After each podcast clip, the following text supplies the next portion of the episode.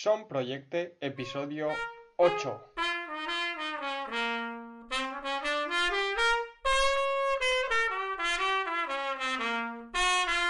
Bienvenido y bienvenida a otra semana más al podcast de Son Proyecte, el podcast en el que hablamos de innovación y buenas prácticas educativas, de experiencias, recursos y técnicas que se están llevando a cabo en nuestras aulas y nos ayudan a mejorar la educación. Hoy es el episodio 8 del domingo 3 de marzo del 2019 y después de 7 episodios hoy tenemos uno dedicado a la enseñanza del inglés. Y no podíamos tener a un mejor invitado que a Oscar Recio, conocido por las redes también como Mr. Wolf Teacher. Tenemos por aquí a Oscar. Buenos días, Oscar. Supongo que mucha gente ya te conocerá, pero para quien no te conozca todavía, ¿quién es Oscar Recio? Pues, hola, ¿qué tal? Pues mira, Oscar Recio es ah, un profe de educación física reconvertido a profe de inglés que utiliza su experiencia como jugador de tablero y jugador de rol para dinamizar contenidos a través de este tipo de estrategias. Sí, eso, bueno, eso he visto yo por las redes, que tienes un montón de proyectos basados en, en los juegos de rol, en los juegos de mesa. Y como digo, por las redes podemos ver que no paras de crear, no paras de innovar, de utilizar todos estos juegos. Y bueno, ¿qué, no, ¿qué proyectos destacarías? ¿Qué iniciativas de las que has hecho últimamente eh, nos destacarías? Bueno, yo creo que de todas las que he hecho últimamente, quizá de aparte de la introducción de juegos de rol con la llamada de Cthulhu, etcétera, la que tuvo una repercusión así un poco más potente fue la del proyecto Monkey Island, porque como era un videojuego bastante icónico de una generación, pues ahí tuvimos un foco muy potente de feedback eh, cuando presenté el proyecto en redes.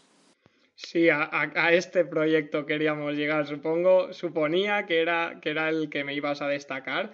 Y sí, es que el proyecto Monkey Island me, me ha parecido eh, alucinante y, y bueno, he estado investigando un poco, que es una saga de juegos que nace en los años 90, si no me equivoco. Mm, efectivamente. Y nada, y que haya sacado un proyecto educativo y que además sea un, un, proyecto para enseñar inglés como lengua extranjera me parece, bueno, más que alucinante. ¿Nos puedes contar un poquito sobre, de qué, sobre qué va el juego y en qué consistía este proyecto? A ver, el, el juego originalmente es, es, bueno, es un eh, clásico del, del, point and click de, de aquellos años en las que hay un wannabe de pirata que se llama Guybrush Threepwood y empieza el juego diciendo me llamo Guybrush Threepwood y quiero ser un pirata. Y, a partir de ahí le pasan una serie de locuras y de desventuras y de todo dentro de un archipiélago plagado de piratas zombies y duelos de insultos y otra serie de locuras que lo convirtieron en, en un icono. Entonces, yo lo que me fijé fue que las estructuras del juego, el interface del juego básicamente era toda base de infinitivos. Entonces el pick up, use, speak, uh, todo estaba ahí preparado para poder introducir los verbos de una manera que, que a los alumnos les fuera muy fácil relacionarlo.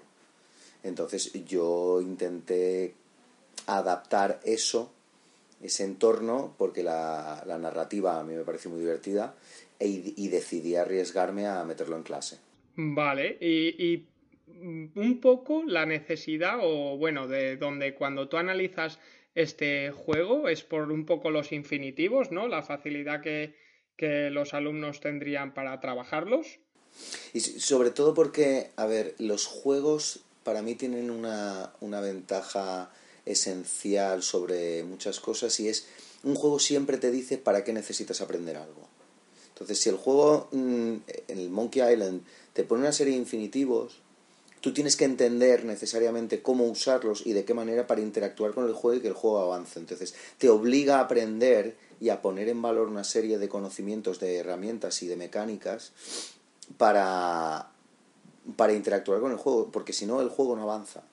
Entonces, e, en ese aspecto, para mí en inglés me, me ayudaba. Claro, sin eso, sin saber esas eh, nociones o esas instrucciones no puedes avanzar en el juego, no puedes jugar. Efectivamente. Claro, y, y además de esta, además de esta, de que es un beneficio brutal, claro, porque los niños ven en primera persona la utilidad que tiene en este, en este caso la lengua extranjera, el inglés. ¿Qué, otros beneficios eh, dirías que tiene el jugar por el, perdón, el aprender por juegos?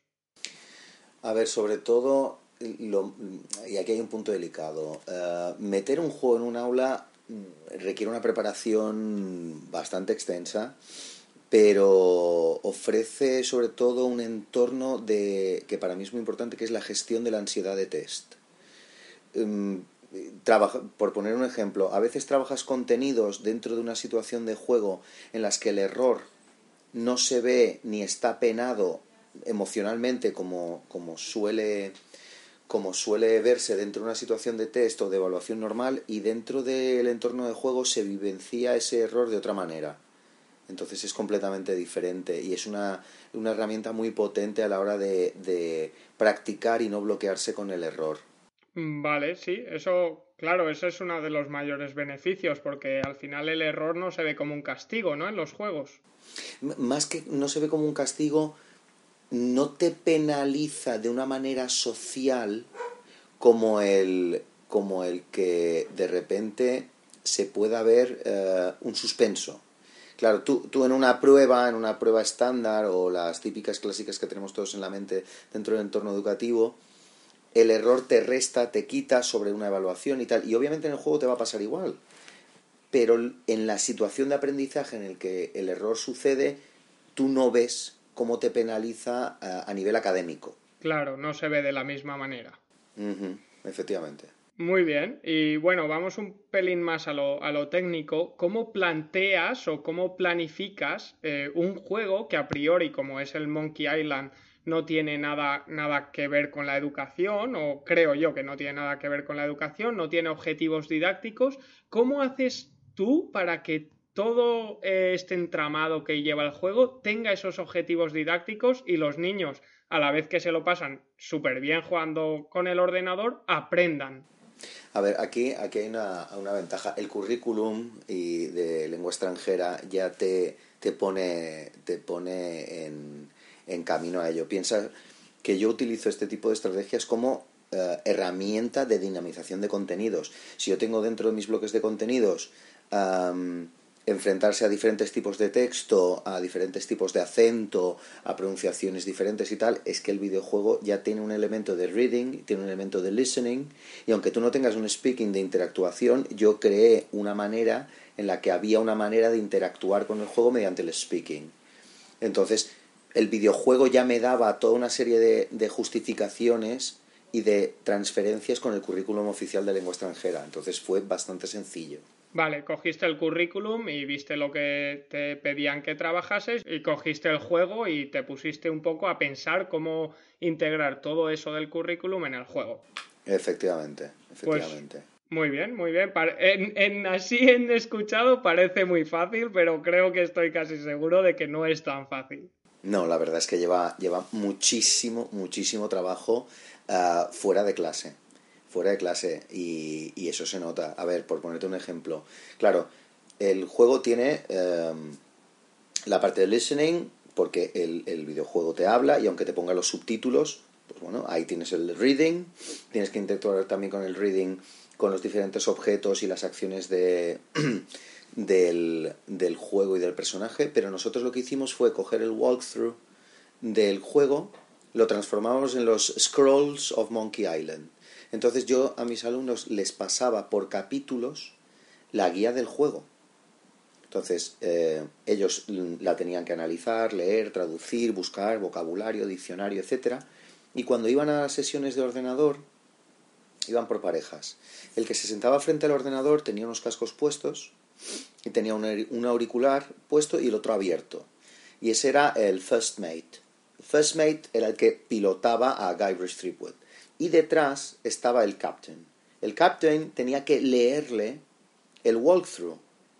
Entonces, claro, ahí de repente evidenciaban la necesidad de tener una buena pronunciación, una buena dicción, una fluidez, el reconocimiento del vocabulario, el trabajo previo de haber traducido y haber entendido qué significaban las frases, reconocimiento de verbos, etc. Entonces, integramos eso ahí dentro.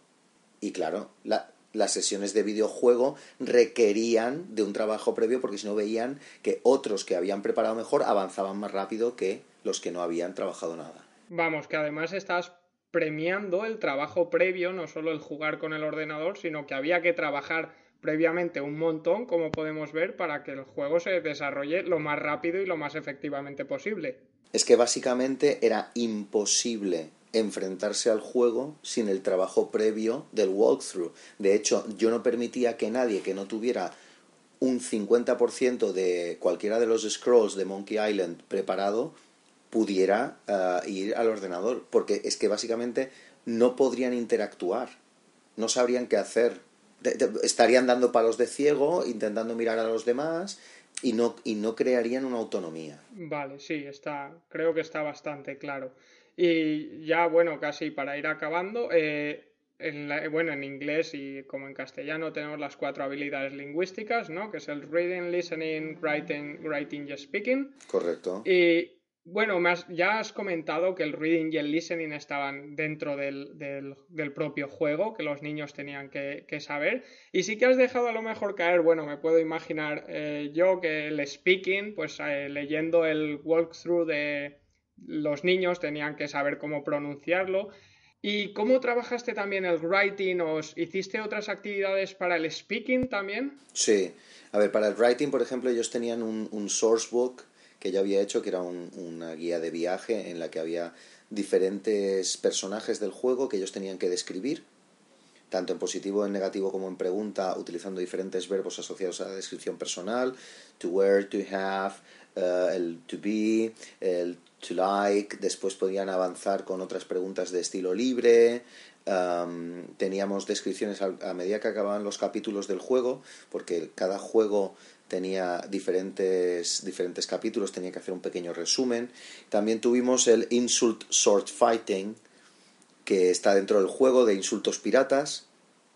Y además tuvimos eh, partidas de rol del juego de rol Seventh Sea, que también tenía cuestiones piratas y de writing y de speaking, porque si no declarabas tus acciones en inglés, tu personaje de la partida de rol se quedaba paralizado, entonces tenías que decir mm, y utilizar los verbos correctamente.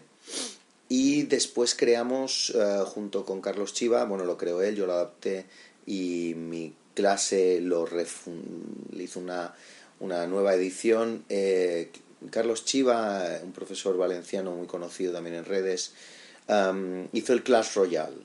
Entonces yo contacté con él y lo iba a implementar en clase y se nos ocurrió hacer el uh, Clash Royale Monkey Island Edition.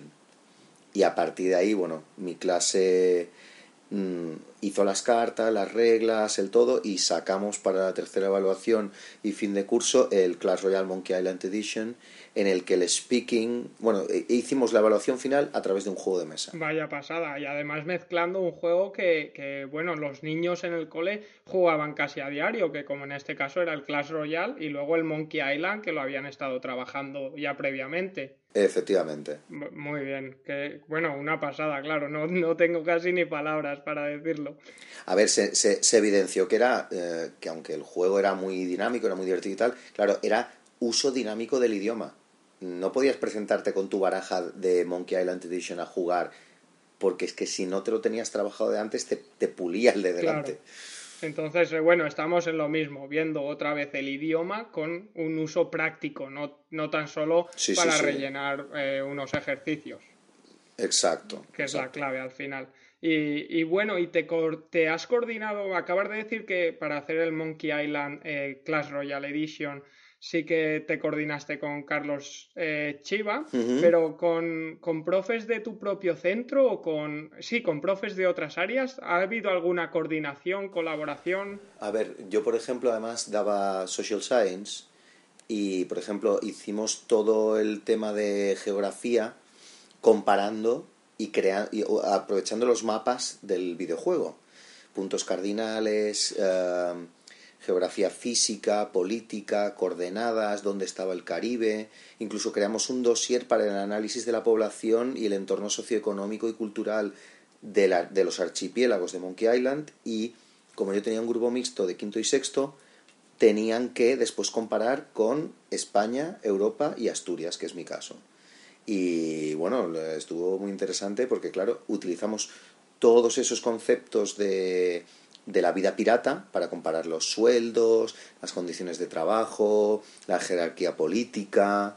Y bueno, estuvo bastante bien. Los otros profes de mi cole, ah, alguno dentro de sobre todo el grupo de tercero, eh, y cuarto, trabajaron en, en, lengua, en tal. Algunos hicieron algunas tareas sobre piratas, etcétera, pero quien más lo trabajó en, en ese aspecto fui yo. Eh, sí, bueno, con, con, además una tarea interdisciplinar también, no te quedas solo en inglés, vas también a, a ciencias sociales, como has dicho.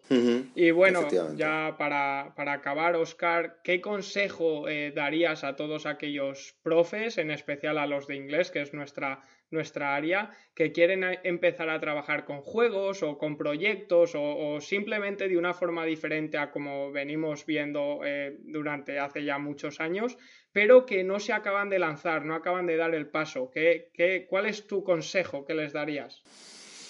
Básicamente, a ver, yo, yo aprendí un vocabulario de inglés em, porque mi hermano tenía juegos en inglés muy chulos a los que yo quería jugar y mi hermano me dijo, pues hasta que no te sepas las normas no juegas. Claro, a mí me creó la necesidad, yo quería jugar a esos juegos. Entonces yo empecé y la, mi necesidad era esa. Entonces yo llegué al instituto a esos años de BUP y Code de aquellos años con un nivel de vocabulario enorme, claro, era un vocabulario no normativo, porque counter attack, uh, shield, parry, dodge uh, y otra serie, broadsword, y esas cosas no eran habituales pero el, el, tema es crear, crear una expectativa en tu alumno por el cual el juego le pueda suponer un atractivo. Dos, no, no te lleves nada que no te guste hacer. Da igual que ahora haya juegos, que no haya juegos, tal. Hay gente que se apunta a, a lo que cree que es una moda y cree que llevar un juego. No. Llévate algo pequeñito, llévate algo que te gusta. Jugar al parchís en inglés, al ludo, contando, ya es hacer un juego. Si estás dinamizando contenidos a través de otras dinámicas. Entonces yo siempre les animo que, primero, antes de llevar nada, jueguen mucho. Jueguen mucho, eh, descubran juegos, tal, y que se den cuenta de lo que encierra cada juego para llevar a clase. Y como último consejo es, cuanto mejor se lo pasen ellos como jugadores lo transmitirán a su clase de la misma manera. Muy bien, Oscar, pues nos quedamos con los tres consejos que resumidos podrían ser juega, diviértete y crea una expectación en tus alumnos. Y nada, muchísimas gracias por esta pedazo de entrevista y por tu tiempo, claro, ayudándonos a crecer a Son Proyecte y nada, que para lo que necesites o, o, lo que sea, nos tienes por aquí. Muy bien, igualmente, yo en todo lo que pueda colaborar podéis contar conmigo. Muchísimas gracias. Muy bien, Oscar, gracias, hasta luego. Venga, un saludo, hasta luego. Pues muchísimas gracias, eh, Oscar, por contarnos este proyecto y nada, si acabamos hoy nos vamos pitando, animándote a jugar, a divertirte y a crear tal como hace Oscar en sus clases. Como siempre, ya tenéis disponible en nuestro repositorio de innovación en sonproyecte.com el proyecto de Monkey Island junto a los otros y también en las notas del programa eh, tenéis el Twitter de Oscar para eh, quien no lo siga, os recomiendo muy encarecidamente que le deis al botón ese de seguir y que veáis todo lo que comparte y todo lo que hace en su día a día en la escuela. Muchísimas gracias por estar ahí, por escucharnos y comentar, porque sin vosotros, profes, Son Proyecte no sería posible. La mejora educativa no sería posible.